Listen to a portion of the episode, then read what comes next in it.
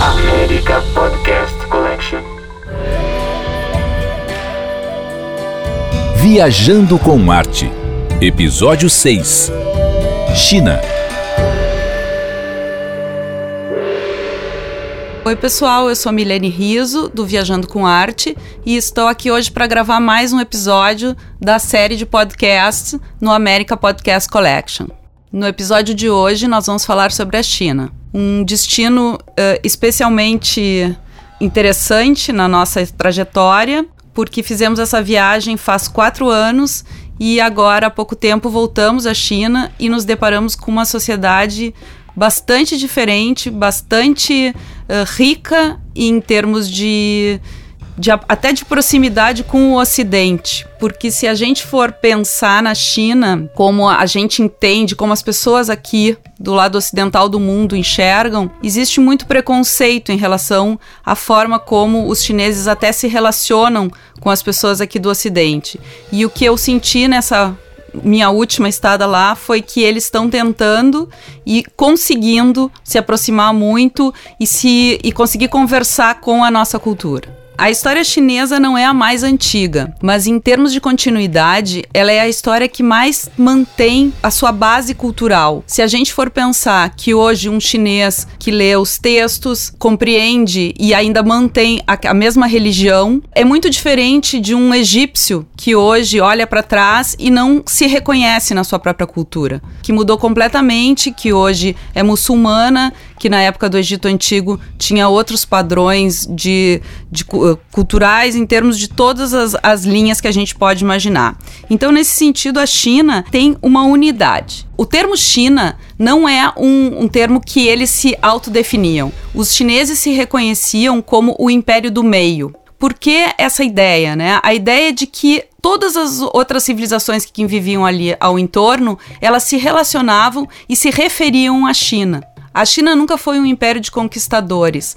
A China sempre foi conquistada por outros povos. E a ideia que os chineses tinham é que esses povos vinham para dentro da China para aprender com a cultura chinesa, que a cultura chinesa era muito mais uh, rica do que os povos que ali no entorno viviam. Com isso, a gente vai ter um, uma, um império que muitas vezes foi atacado desde a antiguidade, do período já dos mongóis, e vem, isso vem se repetindo até os japoneses, até os europeus que depois vão entrar na China já no século XIX. Dentro dessa linha de, de, de, pensamento, a gente vai entender um pouco das coisas até físicas que a gente tem na China até hoje, como a muralha da China. A muralha da China servia para tentar manter afastado todos esses povos que atacavam a China pelo norte. E aí a gente vai ter coisas que para nós parece até difícil de alcançar a grandiosidade do que é esse grande e longo império. Uh, se a gente for perguntar para qualquer pessoa qual é o tamanho da muralha da China, né? Quantos quilômetros ela abarca? A gente tem assim respostas que vão de poucos, alguns quilômetros até uns mil. Acho que o máximo que as pessoas se arriscam a, a, a ter é uma ideia de que teriam perto dos mil quilômetros. A muralha da China compreende 8 mil quilômetros. Ela vem desde o deserto de Gobi e ela vai mergulhar no Pacífico. Se a gente for botar em referência ao Brasil, ela é duas vezes do Oiapoque ao Chuí. Então é uma coisa realmente grandiosa, assim como quase tudo na China, desde a sua população atual, que é de 1 bilhão e 400 milhões de pessoas, o segundo país mais populoso é a Índia, que se aproxima, com também mais de um bilhão de pessoas. E no mundo ocidental, os Estados Unidos têm por volta de 300 milhões. Então, as referências realmente são muito grandiosas quando a gente fala em termos de China. Na nossa viagem, a gente foi a quatro destinos. Né? E a gente, eu gosto de dizer, porque eu acho que dá bem a, a ideia do que, que foi esse, esse grande périplo que a gente tentou fazer. É Xi'an é o passado, Pequim é o presente e Xangai é o futuro da China. E essa é uma, uma ideia, então a gente partiu daí para montar até o nosso roteiro e, a, e toda essa parte histórica que a gente trouxe para rechear essa viagem. A parte de Xi'an, Xi'an é a cidade que foi a primeira capital chinesa da primeira dinastia, da dinastia Qin, ou como se escreve Qin. Essa primeira dinastia, então, deu as bases formadoras de tudo que depois a gente vai entender e que vai se perpetuar nessa cultura. Esse primeiro imperador chinês, ele construiu uma capital e nela ele usou uma, uma, a mesma ideia que os, que os egípcios usaram. Ele construiu um exército de terracota aonde ele colocou todos os, os principais uh, componentes que ele precisaria para que protegessem ele e fizessem a proteção desse império na eternidade. Então é a mesma linha de pensamento dos faraós egípcios que construíram as pirâmides e outras uh, artimanhas para garantir a sua eternidade. Esse primeiro imperador então construiu um, um, grande exército que ele enterrou. Eles são figuras, mais de 5 mil figuras foram encontradas em 1974 por um camponês que estava tentando escavar um poço de água e ele encontrou então os primeiros uh, vestígios e com isso então começaram a escavar e remontar esse grande exército que hoje está lá absolutamente intacto, lindíssimo, é uma, é uma visita impressionante e que faz menção a esses anos 200 antes de Cristo, aonde então começou esse grande império. Xi'an, além disso, é a ponta da Rota da Seda. A Rota da Seda é um, uma referência, né, bem importante quando a gente fala em história da China e em história de toda a Ásia, porque foi um, uma rota comercial e principalmente uma rota cultural que levou conhecimento e fez essa, essa relação entre o Oriente e o Ocidente. Essa rota a gente já tem uh, referências a ela desde a época dos romanos. Os romanos usavam a seda chinesa já naquela no período então do seu império aqui na Europa. E uh, essa essa rota, ela vai partir da região de Constantinopla, atualmente Turquia, Istambul, até a cidade de Xi'an, que era da onde partiam então essas caravanas. A ideia é que essas caravanas elas não são ininterruptas. Elas vão sendo muitas vezes trocadas nesse meio da Ásia, né? E fazendo então essas trocas que não se limitavam só a produtos uh, de produtos de riqueza, produtos, mas sim também a religiões. O budismo acabou entrando na, na China através das rotas da seda.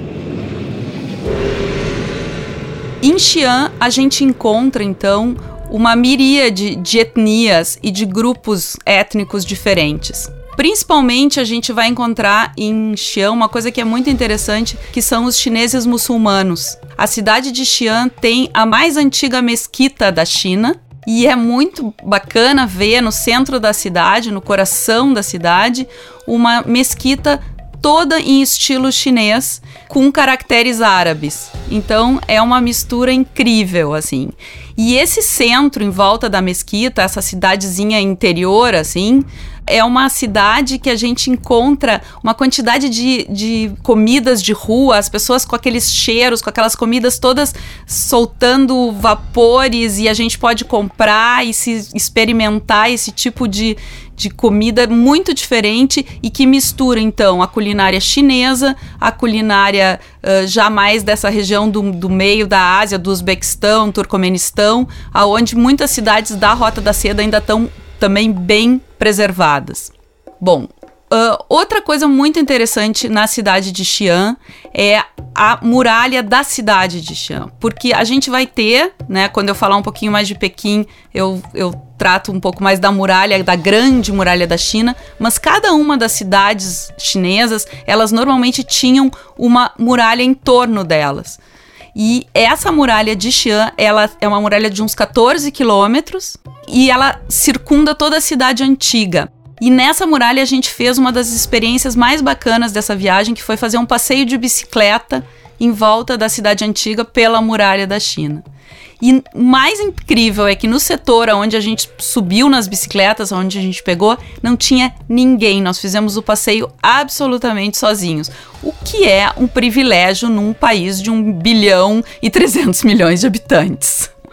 Uma curiosidade: o bicho da seda foi guardado a sete chaves durante esse período porque uh, quem tentasse levar o bicho da seda para fora da China era condenado à morte. Tamanho era o valor que tinha esse produto né, no período do auge desse início do, do Império Chinês. Então, assim, é, até aparece muito no, naquele, naquele seriado do Marco Polo, que o pai do Marco Polo tenta fazer esse contrabando e levar para a Europa o bicho da seda e ele acaba sendo condenado e o Marco Polo salva ele, mas bom, isso é uma outra história. Voltando um pouco para a questão cultural, eu acho que é sempre interessante nosso olhar para outra civilização. E é inegável que existe bastante preconceito em relação à China, principalmente a postura dos chineses no resto do mundo. Todo mundo já tem, tem uma história onde se queixa de um chinês que foi mal educado em alguma situação.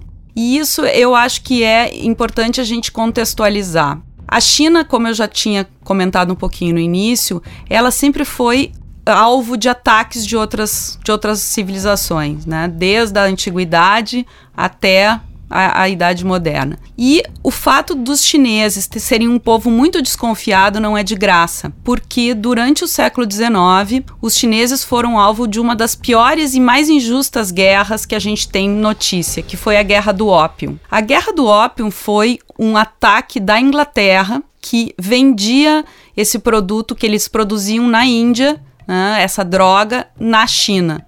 E eles acabaram se revoltando e fazendo uma guerra porque os chineses estavam tentando impedi-los de vender ópio dentro do, seu território, do seu próprio território. Com isso, tendo uma capacidade militar infinitamente maior do que a China no período do século XIX, os, os ingleses então conseguiram a abertura de, dos portos para o seu produto para o ópio.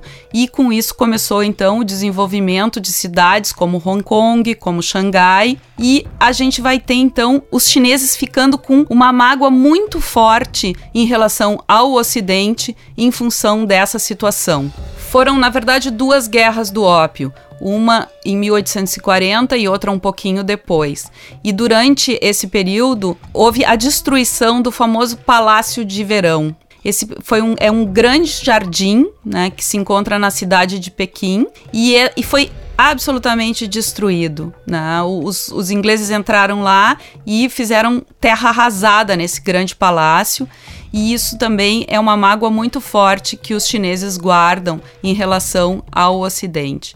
Então, a gente pode entender, depreender dessa situação, também um pouco dessa questão da desconfiança que o chinês mostra em relação ao Ocidente. As pessoas que fazem negócio da China sempre trazem essa, esse tipo de situação e isso tem uma, uma base histórica bem importante, assim. Uh, dentro dessa época da, da Guerra do Ópio, a gente vai ter uma figura histórica que é interessantíssima, até porque o nosso, o nosso entendimento ocidental vem de um livro de uma escritora muito famosa chinesa que escreveu tanto a, a biografia da imperatriz Cixi, que se escreve C-I-X-I, que foi a figura central da modernização da China no século XIX e que era a figura central no período da Guerra do Ópio. Ela foi esposa de um imperador, foi mãe de um imperador e foi a madrasta de dois imperadores. O último imperador da China, o famoso Puyi, né, que ficou muito conhecido no filme do Bernardo Bertolucci, O Último Imperador, ele era um escolhido da Cixi para ser um imperador da última dinastia, da dinastia Qin, que é conhecida como a dinastia Manchu porque era uma dinastia que vinha da região da Manchúria, na China. Então, assiste, né, como essa mulher extremamente forte, que conseguiu através de algumas artimanhas realmente se manter no poder durante todo durante mais de 50 anos, ela tem um dentro da China, eles têm um olhar extremamente uh, até uh, maldoso em relação a ela, porque é a forma como ela foi retratada. E esses livros que são proibidos na China, eles trazem para nós uma história bastante diferente que mostra ela como uma mulher que buscou sempre uh, se relacionar e entender a relação da China com os países ocidentais. E foi ela que fez a reconstrução do Palácio de Verão depois da guerra e quando ele, ele acabou sendo destruído. A Cixi, então, nessa nesse seu périplo histórico aí, ela vai ela vai ser a responsável por manter muito dessa tradição antiga e ao mesmo tempo tentar levar a China por caminhos, né? Porque ela come começa a se dar conta de que aquela tradição, aqueles estudos que os chineses mantinham dos seus mandarins e tudo aquilo, aquilo não, não acompanhava o mundo atual, né? Então ela vai buscar toda uma modernização e buscar, inclusive, uh, ela entende que um dos escolhidos dela para ser imperador não era bom o suficiente. Ele tenta colocá-la de lado, ela volta para o poder e ela acaba envenenando ele para se ver livre. Quando ela vê que ela vai morrer, ela mesma envenena ele para deixar um sucessor. Dando um olhar um pouco mais para a questão cultural e para a questão religiosa chinesa, porque eu acho que é uma pergunta que sempre aparece, dentro da China a gente vai ter três religiões que se destacam, que é o confucionismo, o taoísmo e o budismo. Até tem um dito que eu acho bem interessante que diz que todo chinês é taoísta em casa, confucionista na rua e budista na hora da morte. O confucionismo é quase além de uma religião, uma filosofia, uma filosofia que busca criar o homem inteiro, o homem completo. Ele vai sempre ir no sentido de criar um homem social que seja melhor para a sociedade do que para si mesmo. O taoísmo é uma religião totalmente voltada para a natureza. Ele vai tentar entender o homem dentro do ciclo natural da vida, o ciclo natural da vida e da morte, o, o ciclo da natureza em termos gerais. Esse é a ideia bem geral do taoísmo. E o budismo foi uma busca dos chineses de ter um certo conforto, porque essas outras duas religiões, filosofias, elas não davam nenhum conforto para o homem nas suas buscas pessoais, na sua busca de explicação da morte ou na sua busca de algum conforto em relação às coisas mais do dia a dia, as coisas mais prosaicas. Então, quando o budismo foi trazido do norte da Índia através das rotas da seda, dessas rotas todas que ligaram a, a Índia e a China e a China com o exterior, então o budismo entrou e foi muito bem aceito em função disso. Aqui eu acho interessante apontar que a China sempre foi muito voltada para dentro, muito voltada para seu próprio interior. Né, para sua própria funcionamento e ela nunca estava muito preocupada com o que estava acontecendo à sua volta. Só quando isso realmente entrava através então de povos conquistadores, eles, eles tinham um pouco mais essa preocupação. O único momento que a gente vai ver a China mais voltada para o exterior, com esse espírito um pouco conquistador, foi no período da dinastia mongol. Então foi ne nesse momento que a gente vai ter então até os chineses partindo para o mar, tentando uh, conquistar alguma coisa do Japão e, e, tudo isso vai acontecer com esse período da dinastia mongol no, no poder. Foi lá por volta dos anos 1200, no século 13. Antes de voar para Pequim, né, nós vamos então dar um pouquinho do que, que acontece na China no século XX, né, com o famoso Mao Tse Tung, que foi um divisor de águas, uma figura emblemática, controversa e que tem um, do, duas, duas caras bem diferenciadas. A cara que a gente enxerga ele aqui no Ocidente e a forma como os próprios chineses uh, enxergam o seu grande timoneiro. Mao Tse Tung, então, era um homem uh, simples, que não tinha uma, uma distinção maior, de uma família também das montanhas da China, sem muita importância no, num primeiro momento. E ele vai surfar na história, se tornando o, maior, o mais sanguinário de todos os ditadores que a gente tem conhecimento. Comparado com Hitler e com Stalin, a gente pode dizer que eles estão quase no mesmo nível, a não ser que o Mao Tse Tung matou mais de 70 milhões de pessoas do seu povo. porque de alguma forma Hitler entendia que os judeus, mesmo sendo alemães, eles eram diferentes. Stalin também fez algumas divisões dentro da própria Rússia, né, para perseguir e tudo isso. E o Mao Tse Tung, a ideia dele era que eram muitos e ele não popou nenhum, nenhuma fração da sociedade para atingir seu objetivo. A ascensão do Mao Tse Tung começa na, no período da Grande Marcha, nos anos de 1934.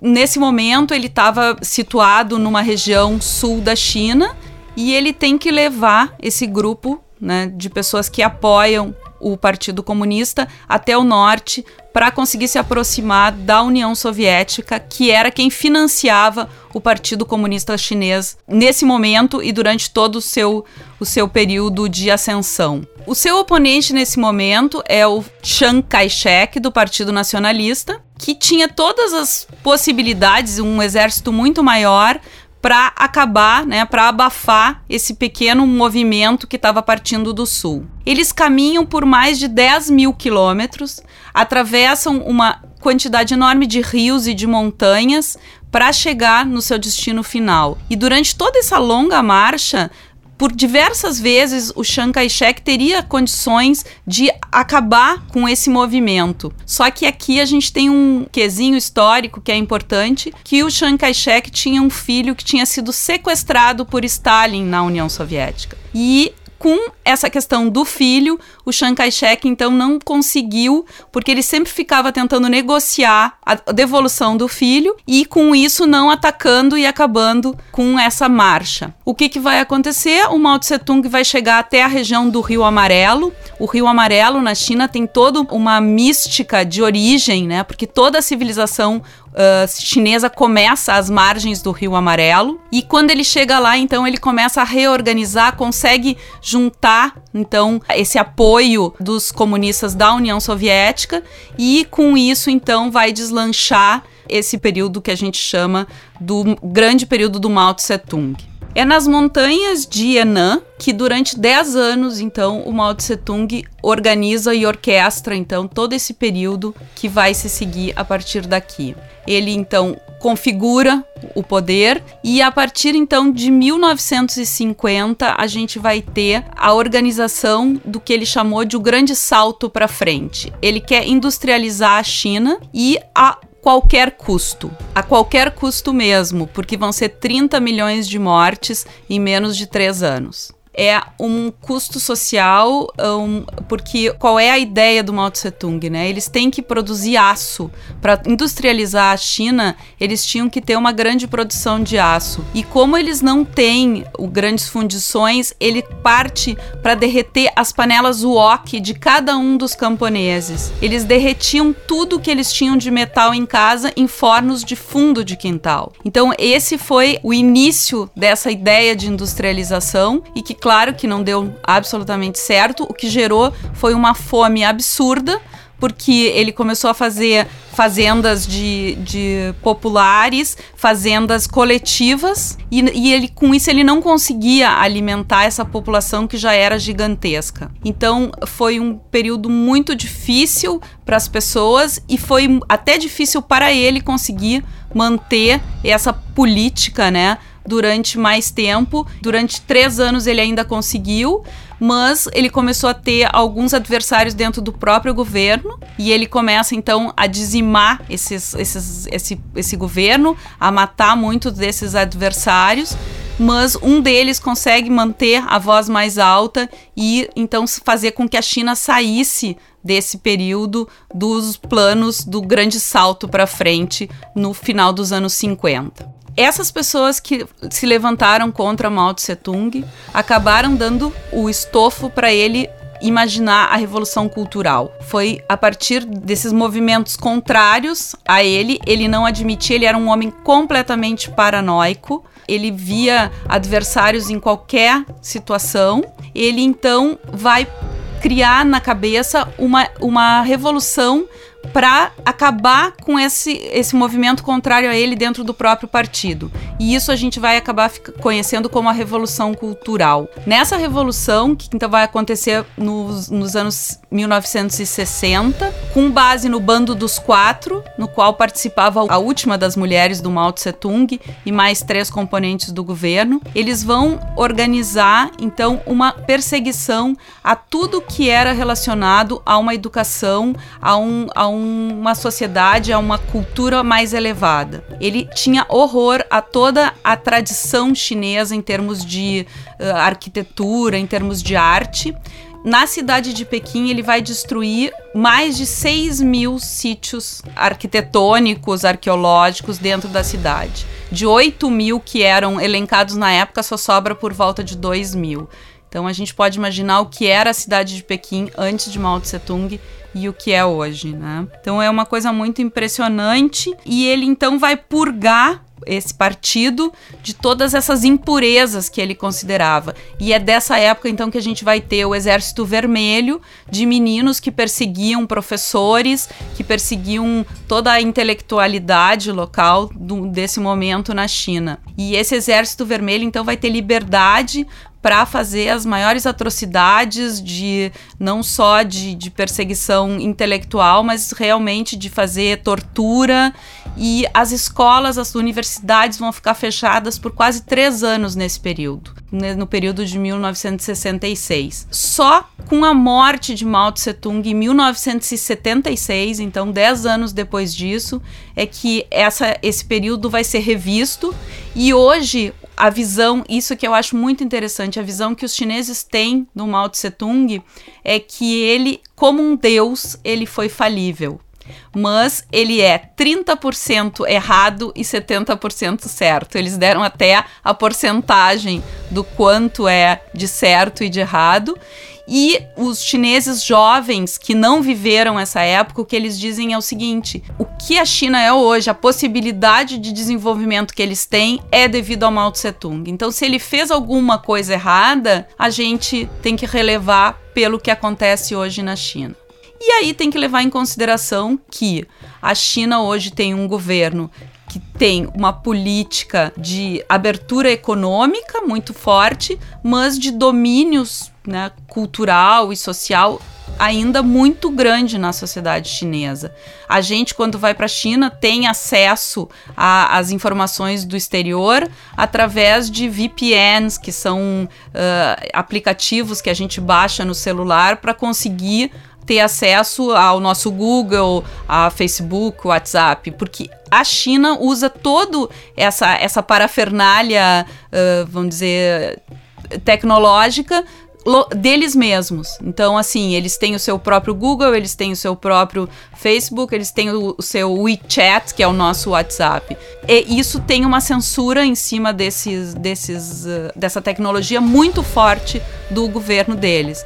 Toda é absolutamente censurado, controlado, uh, até a palavra censura é censurada. Então, a, aquele acontecimento, assim, que a gente tem da Praça da Paz Celestial, que teve o, o, a, os tanques, né, com as pessoas tentando parar os tanques, se a gente coloca Praça da Paz Celestial aqui no Brasil, no, no Google, vai dar, vai falar sobre esse assunto lá. É Praça da Paz Celestial, um lugar central na cidade de Pequim, assim, assim, e, e ponto final. Bom, depois desse pequeno parênteses histórico, a gente vai posar em Pequim, que afinal o, voo era longo. E a cidade então nos recebe como um colosso também de modernidade, né? A cidade tem toda uma lembrança histórica na cidade proibida, na própria partes da muralha da China que estão aqui pertinho da cidade de Pequim, mas a cidade hoje em dia já apresenta uma faceta moderna muito incrível e, e, e é uma cidade com ruas largas, o trânsito é um pouco caótico, mas ela tem um lado moderno muito interessante também. Aqui na cidade de Pequim, então, está a cidade proibida, que foi um, um, centro de poder, é quase como uma cidadela, né? Ela é muito grande, eram 999 uh, aposentos, né? Um número também importante dentro do, do entendimento dos, dos chineses. Aqui um outro pequeno parênteses, prometo que agora será pequeno, que os chineses eles são extremamente supersticiosos. Uh, muitas vezes a, a religião, né, que foi até banida durante todo esse período comunista, ela retornou com alguma força, mas a questão da superstição nunca os comunistas conseguiram retirar do povo chinês. Eles sempre mantiveram uma série de, de, de crenças em números. O número 4, por exemplo, que é um número tido como ruim, ele é ligado à morte, ele não aparece nos, nos prédios, assim como a gente muitas vezes não tinha o 13, eles não têm o número 4. E, e assim, várias outras coisas, em, em vários termos, a gente vê a superstição muito forte na cultura chinesa. Mas então, em Pequim, o, a cidade proibida começou a ser construída na dinastia Ming e durou, então, durante todo esse período, desde do, século XV até a queda do Império Chinês em 1911. Essa cidade proibida, ela é, assim, a epítome da cultura chinesa, né? Lá dentro a gente encontra, assim, desde detalhes da parte arquitetônica, de como a, as coisas da arquitetura simbolizavam coisas da cultura, como o dragão, como a tartaruga, como símbolos mais delicados de tudo isso, e todo esse, esses Uh, o projeto de, de uma cidade interior e de um, um jardim dentro do outro, uma, um aposento dentro do outro. Isso aí tinha todo um significado para os chineses, até uh, o, o a questão do último imperador, né, do filme do Bernardo Bertolucci, que acabou trazendo e até apresentando para a própria sociedade chinesa, porque era uma, uma cidade totalmente para a, a, o império, né? O povo não tinha acesso a nenhuma parte dessa cidade proibida. Então, com o filme do Bernardo Bertolucci, a cidade já estava aberta para o turismo e os próprios chineses começaram então a afluir a Pequim. E hoje o que a gente vê é um turismo massivo de chineses. Pouquíssimos ocidentais ainda fazem turismo na China, fazem turismo de negócio, mas não turismo cultural ou de outro tipo de, de, de interesse, né? O interesse maior é, é a parte de negócios. Além então da cidade proibida, a gente vai ter diversos parques na cidade de Pequim e tem um parque que fica justamente na frente da cidade proibida, que tem uma montanha que foi construída artificialmente e que de lá a gente tem a vista mais linda, porque a gente tem a visão de todo esse enorme espaço, né, aonde estão os prédios, toda essa essa parte da, da própria cidade proibida. Um outro uh, ponto bem interessante na cidade de Pequim são os Utongs. Utongs são esses bairros antigos que abrigavam então a, a, população mais simples que ficava muitas vezes em torno da região da cidade proibida e hoje em dia são já pequenos centros assim aonde os prédios já são bastante valorizados e dentro desses utongs existia todo um mundo muito comunitário. Os banheiros eram coletivos, as, as famílias tinham pequenos aposentos que se relacionavam muito nesses pátios internos. E hoje isso é um lugar que eles estão construindo restaurantes, bares e tá com, uma, com um mix cultural muito interessante. Então, uma das coisas bem legais de fazer em Pequim é visitar um Utong. Uma coisa bem prosaica aqui em Pequim é a rua que se chama Van Fujing. É a rua das comidas exóticas. Aqui a gente vai ter um, ter um joguinho assim meio local que eles se apresentam. Então, todo tipo de exotismo, desde escorpiões, vermes, uh, tudo em palitinhos. Muitas vezes os escorpiões ainda estão vivos ali quando as pessoas pegam para comer.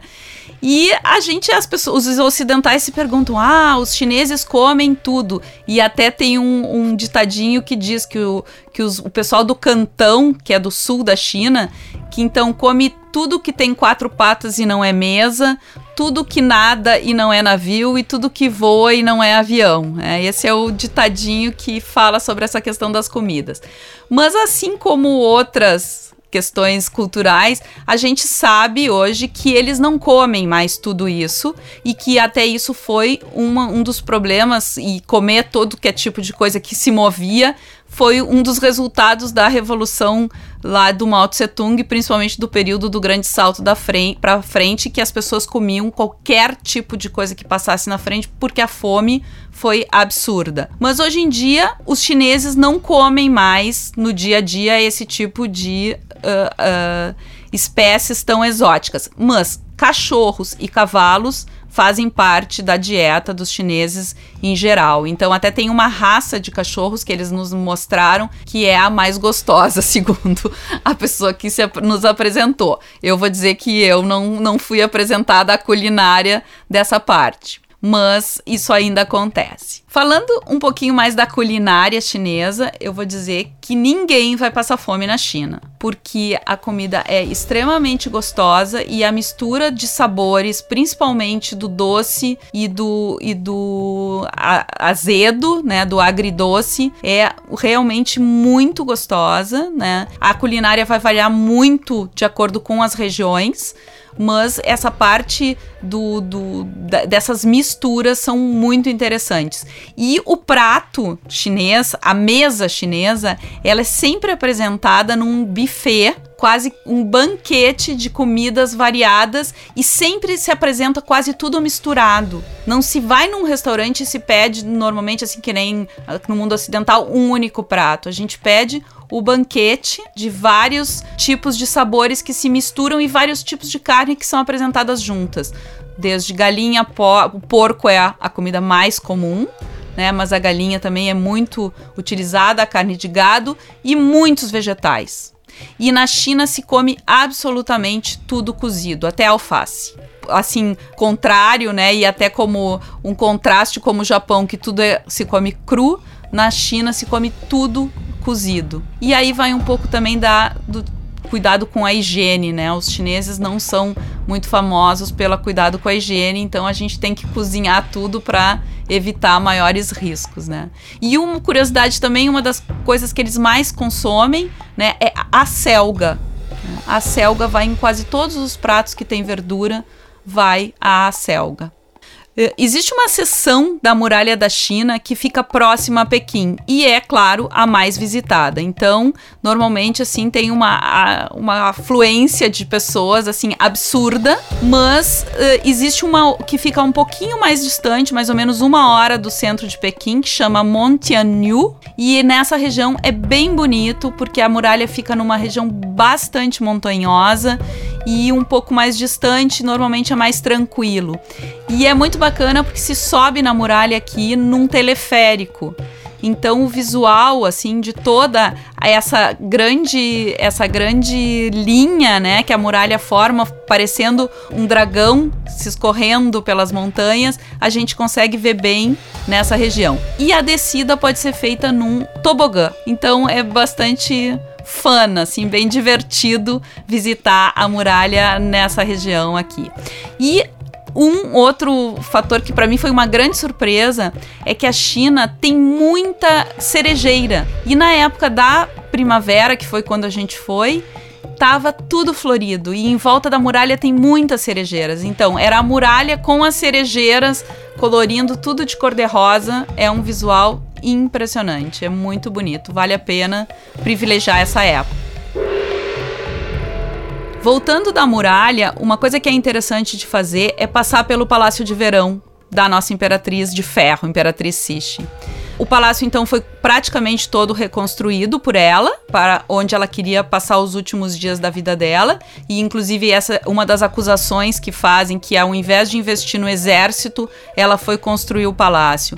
A história não é bem assim, porque ela investiu no exército e com o, o dinheiro pessoal dela, ela fez a reconstrução de partes desse palácio, porque também era uma, uma questão de uh, identidade que ela buscava na reconstrução do Palácio de Verão.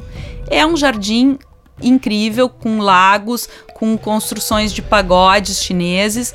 E na parte da moradia interna dela, ela era a princesa, antes de ser a imperatriz das magnólias. Então é toda com essas flores que também florescem nesse período da primavera. Então também é um outro é um outro motivo importante de ir nessa época da primavera em função das flores. Aqui na, no Palácio de Verão, a gente teve um dos da, das choques culturais mais fortes que eu vivi na China nessa viagem. A gente chegou precisando ir ao toalete, né? Nós éramos um grupo de umas 10 mulheres e nos deparamos com uma pequena fila na porta do, do toalete feminino que não andava, nunca, simplesmente parada. E eu fui lá na frente para ver o que estava acontecendo e eu me deparei com mais ou menos umas 50 chinesas dentro de um banheiro com quatro cabines. E todas amontoadas nas cabines com as portas abertas e na, na maior tranquilidade. E aquilo, claro que aquilo não andava e as outras iam entrando e nós íamos sempre ficando para trás, porque elas iam usando o banheiro de forma realmente coletiva. Então foi um, uma, um, uma, um choquezinho cultural. Mas nessa questão uh, cultural, eu posso dizer que dos quatro anos que separaram a minha primeira ida para a segunda, eu senti uma diferença muito grande. Na questão assim do, da aproximação, no primeiro momento eles empurravam muito as pessoas, uh, a coisa de escarrar no chão, que isso é uma coisa que acontece ainda, mas que já diminuiu bastante. Com as Olimpíadas que aconteceram lá, eles tentaram fazer uma educação ocidentalizada dentro da China para minimizar esse contraste, essa choque que a gente tem. E isso está funcionando muito assim. Agora nós vamos voar para o sul. Nós vamos para a região de Guilin, que é a parte aonde a gente encontra todas as paisagens que estão naquelas uh, reproduções das gravuras chinesas. Aquelas montanhas que parece que brotam do chão estão todas na região de Guilin, que já é uma região bastante mais tropical no território chinês, fica bem mais próxima do Vietnã. E então a gente encontra as minorias são 56 etnias, sendo que a grande parte das etnias chinesas mais exóticas, vamos dizer assim, e minorias que se mantêm com sua cultura diferenciada ficam mais nessas montanhas mais do sul e do norte da China. Elas se dividem uh, mais, se separam assim. Nessa região de Guilin, então, a gente faz duas visitas que, para mim, que gosto muito dessa parte mais do interior dos países, até para conhecer um pouco mais a cultura mais original, mais genuína, eu achei muito incrível. A gente primeiro foi para os terraços de arroz que ficam mais uh, ao norte da cidade de Guilin. Nesses terraços de Longshan existe uma minoria de mulheres que nunca cortam o cabelo. Elas usam o cabelo enrolado em torno da cabeça e elas têm um cabelo absolutamente negro. E dizem que por elas só cuidarem e lavarem esse cabelo nos, nas águas do rio ou com água de arroz, o cabelo nunca fica branco se elas soubessem o valor que isso aí tem, elas sairiam vendendo o segredo pelo mundo afora. É uma coisa impressionante. O cabelo é brilhoso, lustroso, envolvido de uma forma ainda meio artística. É uma coisa impressionante e muito bonita porque também mistura com o tipo de indumentária que elas usam, que é toda colorida. Então é, é uma coisa que vale a pena. Além do visual dos terraços, que dependendo da época do ano, eles vão mudando de cor. No verão eles são verdejantes, a época da colheita. Na época do outono eles ficam todos amarelados. E agora, quando nós fomos, ainda não tinham sido feitas as plantações, então estavam aqueles terraços de água, né, que formam espelhos de água conforme o sol vai refletindo. É um visual muito bacana e que fica também ali pertinho de Guilin. Guilin como centro é também muito interessante porque é uma cidade que se parece muito mais com o Vietnã do que com a China. Tem uma infinidade de motos, né? Porque na China hoje a gente vê, não, até isso é interessante de, de, lembrar, porque quase não se vê mais as bicicletas, que seriam o símbolo da China na nossa cabeça. Né? Hoje em dia, os chineses quase todos trocaram a moto por a, a bicicleta por motos, e as motos são elétricas, então são absolutamente silenciosas, o que é bastante interessante. E a cidade de Guilin, então, tem esse, esse, esse visual e toda essa, essa cultura muito parecida com as cidades do Vietnã, mas com uma grande vantagem. Eu fui para as montanhas do Vietnã, né, do outro lado da fronteira, e tem mais ou menos 10 vezes mais turistas do que eu vi na China. E as visitas, então, às minorias, aos terraços, no Vietnã é uma coisa muito comercial e se perdeu um pouco do sentido assim mais genuíno, enquanto que na China ainda isso está muito bem preservado. E outro detalhe, toda a sujeira que a gente via no Vietnã, que a gente vê muito plástico, garrafa PET pela rua, na China a gente não encontra. E os vietnamitas atribuem aos chineses a sujeira que eles têm, enquanto que na China isso já está bem mais controlado e cuidado, assim, tudo né, mais limpo, mais organizado. Bom, a outra parte da visita que se faz a partir de Guilin é a parte de Yangshu. E aí tá para mim o que foi de mais lindo que eu vi na China, que é navegar pelo rio Li através dessas formações kársticas, que são essas montanhas então que parece que nascem do fundo da terra. São mais ou menos umas quatro horas de navegação entre Guilin e Yangshu. E uh, a gente vai adentrando, assim, pelo interior dessa China mais rural, que é bastante difícil de ver, porque qualquer cidadezinha pequena da China tem um milhão de habitantes. E Yangshu, então, foi a única de todas as que nós visitamos que era um pequeníssimo vilarejo de 400 mil pessoas. Então isso também é um contraste bem, bem bacana. Yangshu, então, é uma cidade bastante turística para os próprios chineses, né? Eles têm muito desejo de visitar esse lugar onde estão, da onde saíram a inspiração, da onde saiu a inspiração para a maioria das gravuras chinesas, né? Então aí daí a gente encontra. A cidade é muito simpática, muito divertida, assim, tem muitos, muitas lojinhas de souvenir, de roupas, de coisas típicas. É muito interessante a cidade e o entorno com as montanhas, então é uh, muito bonito mesmo. E daqui saem as fotos mais bonitas da China, uma coisa que infelizmente quase já não existe, que são os pes pescadores com os cormorões, que são aqueles pássaros que eles amarravam pelo pescoço e faziam o pássaro buscar o peixe e aí quando o pássaro pegava o peixe, eles puxavam a cordinha e resgatavam o peixe da boca do pássaro. Isso é uma coisa tradicional, hoje em dia proibida, mas a gente vê algum, algumas apresentações dos cor cormorões aqui na, na região de Yangshu. Em Yangshu está um dos espetáculos mais impressionantes que eu já tive a oportunidade de assistir no mundo inteiro. É como se fosse uma ópera, tendo como cenário as próprias paisagens do rio. São mais de 600 figurantes da comunidade local, fazendo toda uma apresentação em cima de barcos com luzes e com, com fitas coloridas e com dança e com música nessa, nessa nesse cenário. O responsável por essa apresentação é o mesmo cenógrafo que fez a abertura das Olimpíadas de Pequim.